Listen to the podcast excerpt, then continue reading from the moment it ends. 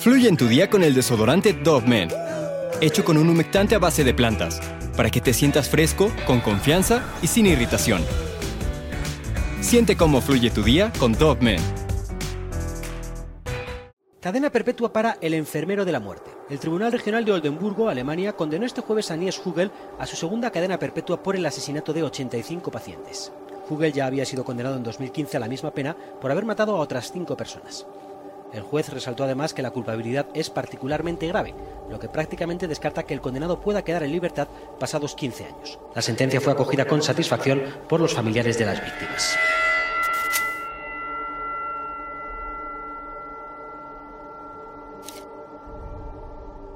El 23 de junio del año 2005 se descubrió al enfermero Niels Hogel administrando un medicamento no autorizado y que reducía el ritmo del corazón de los pacientes. Después de una gran cantidad de personas que habían perdido la vida en circunstancias muy extrañas y con problemas cardíacos sin ninguna explicación lógica, Hogel se convirtió en el principal sospechoso de estos actos tan atroces.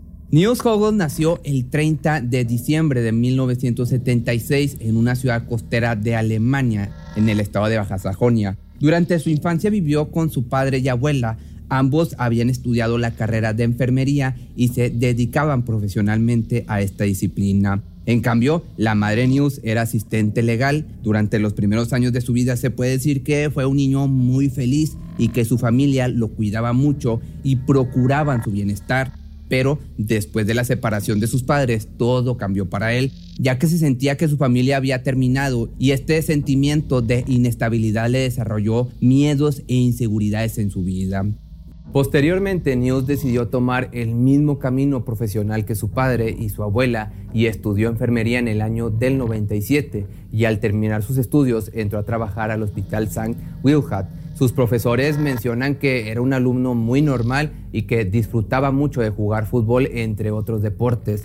También se sabe que había desarrollado otros temores como el miedo a las alturas, a la pérdida, al fracaso y a morir. En el 99 ahora se integró a la unidad de cuidados intensivos de cirugía cardíaca del Hospital Underborg en donde principalmente se encargaba de las reanimaciones a los pacientes, por lo que se ganó el apodo de Rambo Resucitador, que sus colegas le asignaron debido a su gran entusiasmo por su trabajo. Todo el tiempo lo elogiaban por su gran labor, pero llegó un momento en el que estos halagos y esta necesidad de atención y de ser reconocido se volvieron una adicción para News. Ya para agosto del año 2001 se llevó a cabo una reunión de médicos en la cual estaba presente Hogo. Los doctores discutían sobre un aumento inusual de reanimaciones y muertes en pacientes durante los últimos meses. Conforme se fue investigando, se dieron cuenta de que el 58% de esos casos sucedieron durante las horas de servicio de NIOS. Después de esta reunión, el enfermero Hogo se había reportado como enfermo y había faltado a su trabajo por tres semanas. Y durante este tiempo, solo dos pacientes habían perdido la vida en el pabellón al que pues News pertenecía. Debido a estas anomalías, el jefe de Hogel decidió que era momento de traspasarlo a otro departamento del hospital y lo trasladaron a la sala de anestesiología, pero muy pronto el nuevo jefe se dio cuenta de que News siempre estaba presente en las situaciones de emergencias, por lo que en el año 2002 y tras la recaída de pacientes que ahora se encontraban al borde de la muerte por circunstancias aparentemente inexplicables, el médico decidió hablar con este criminal y le sugirió que renunciara y que seguiría recibiendo su salario durante unos meses más o que simplemente se cambiara al departamento de logística de la clínica en donde se encargaría del traslado de pacientes que aquí es donde yo me pregunto, ¿a poco no era más fácil denunciarlo, simplemente correrlo? Pues quién sabe, porque seguramente el nombre del hospital también estaba de por medio. Y dinero, claro. Pero en el 2002 Hogel había conseguido una carta con muy buenas referencias de parte del director de enfermería de la clínica de Oldenburg. En ella se podía leer que era un trabajador con mucha ética prudente y que había actuado de manera objetiva y muy correcta ante estas situaciones críticas y concluyó diciendo que News había completado todas las tareas que se le habían asignado con la máxima satisfacción. Al parecer, solo se querían deshacer de él. por lo que gracias a esta carta regresando y sin menor problema en diciembre del año 2002 consiguió otro empleo en la clínica de Delmo Horst. Nuevamente las emergencias y las muertes aumentaron durante el servicio de este hombre. Habían, te digo, aumentado considerablemente las arritmias cardíacas y las disminuciones de presiones arteriales. Por este motivo sus compañeros decidieron alejarse de él, ya que les parecía que era muy sospechoso todo lo que estaba sucediendo. Todas las cosas habían continuado igual hasta que el 22 de junio del año del 2005, uno de los colegas de Hoggle lo había descubierto administrándole un medicamento intravenoso a un paciente que media hora después de esto había entrado en paro. Cuando Hoggle lo estaba reanimando, la enfermera se había acercado a él y se pues había visto, se había dado cuenta de que en el bote de basura que había al lado de la cama estaba la caja vacía de un medicamento que no se le había solicitado administrar administrar el paciente. El nombre de esta sustancia era agmalina y es un antiarrítmico intravenoso. Después de la muerte del paciente, la enfermera decidió acudir con el jefe de la sala y el director de la clínica para contarle lo que había visto, lo que había sucedido.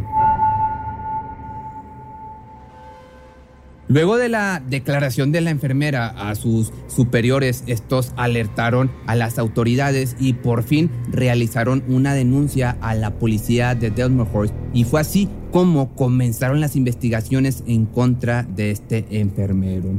Lo primero que las autoridades hicieron fue interrogar a los colegas de News, los cuales solo tenían buenos comentarios hacia su persona, ya que mencionaron que él era el primero en llegar cuando sucedía una emergencia. A lo largo del proceso de las averiguaciones se descubrieron, eso sí, algunos aspectos como que los últimos dos años el número de muertes se había duplicado desde la llegada de Hoggle el 73% de esas muertes habían sucedido durante su horario de trabajo y que la razón más frecuente de estos decesos era por fallas cardíacas. Sin embargo, a pesar de todos estos descubrimientos, no había pruebas todavía suficientes para lograr condenarlo oficialmente por estos sucesos. Solo habían encontrado pruebas que lo hacían culpable de cuatro muertes.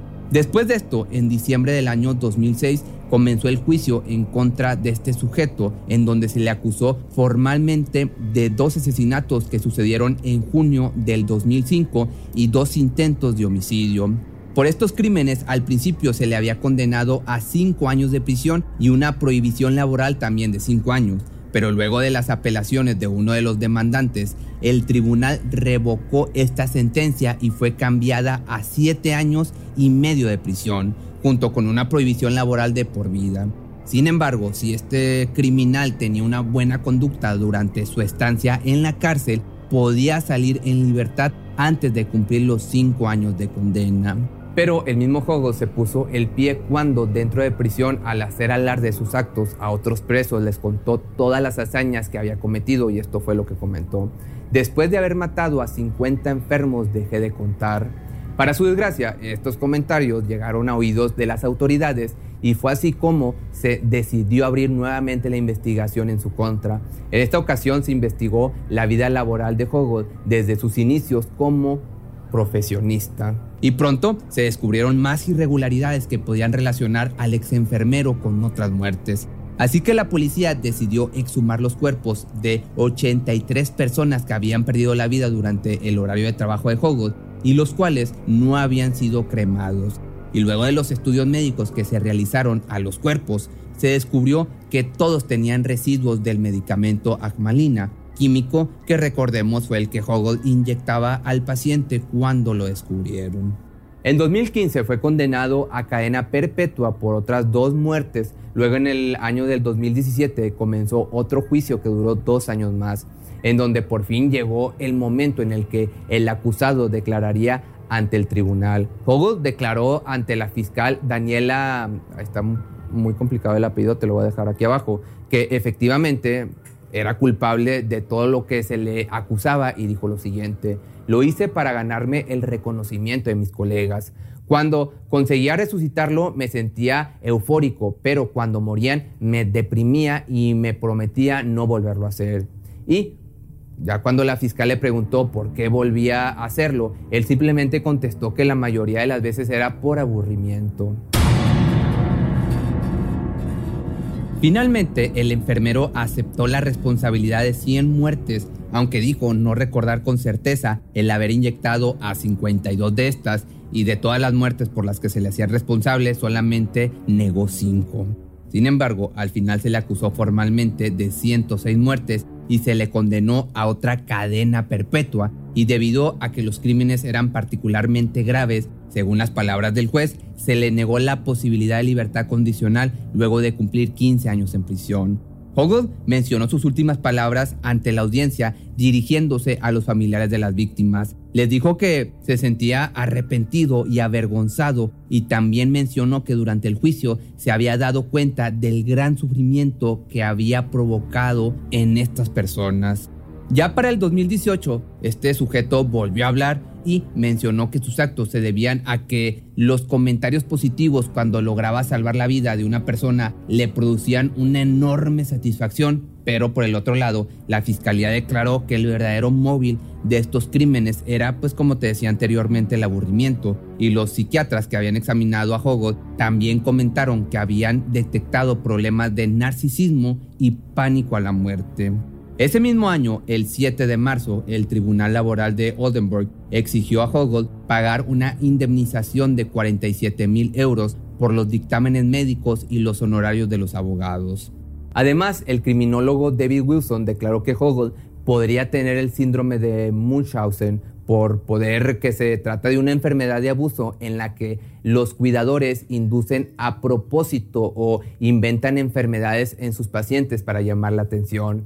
También la psicóloga forense Catherine Ramsland mencionó que hay diferencias cuando un médico provoca la muerte de sus pacientes y cuando las provoca un enfermo. Ella menciona que cuando la provoca un doctor, generalmente se trata del deseo de estos de sentirse todopoderoso respecto a sus pacientes y que las razones por las que mataba un enfermero eran porque había muchos casos en los que se sentían infravalorados y esto provocaba que quisieran sentirse importantes y a la vez útiles. Después, la fiscalía había involucrado ya por fin a la clínica también y a los colegas de Hoggle en la culpabilidad de las muertes, ya que les parecía, pues como te decía al principio, absurdo que no hubieran visto las señales de alerta y que todos esos crímenes hubieran pasado en sus narices, o no que no los hayan visto, que no los quisieron ver.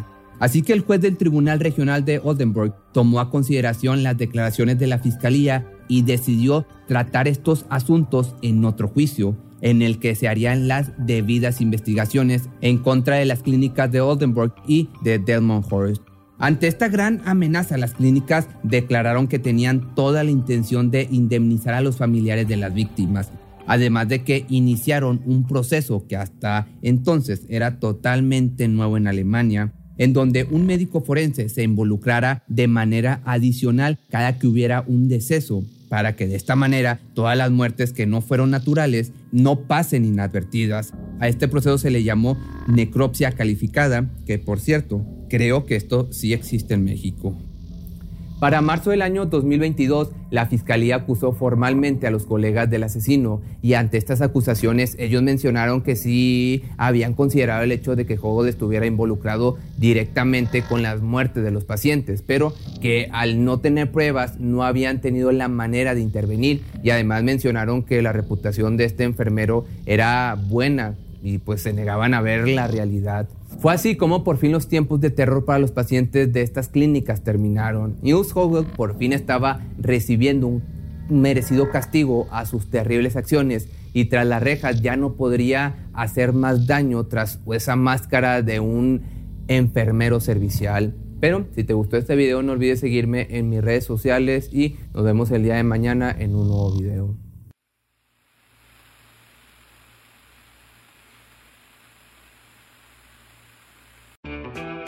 Fluye en tu día con el desodorante Dove Men, hecho con un humectante a base de plantas, para que te sientas fresco, con confianza y sin irritación.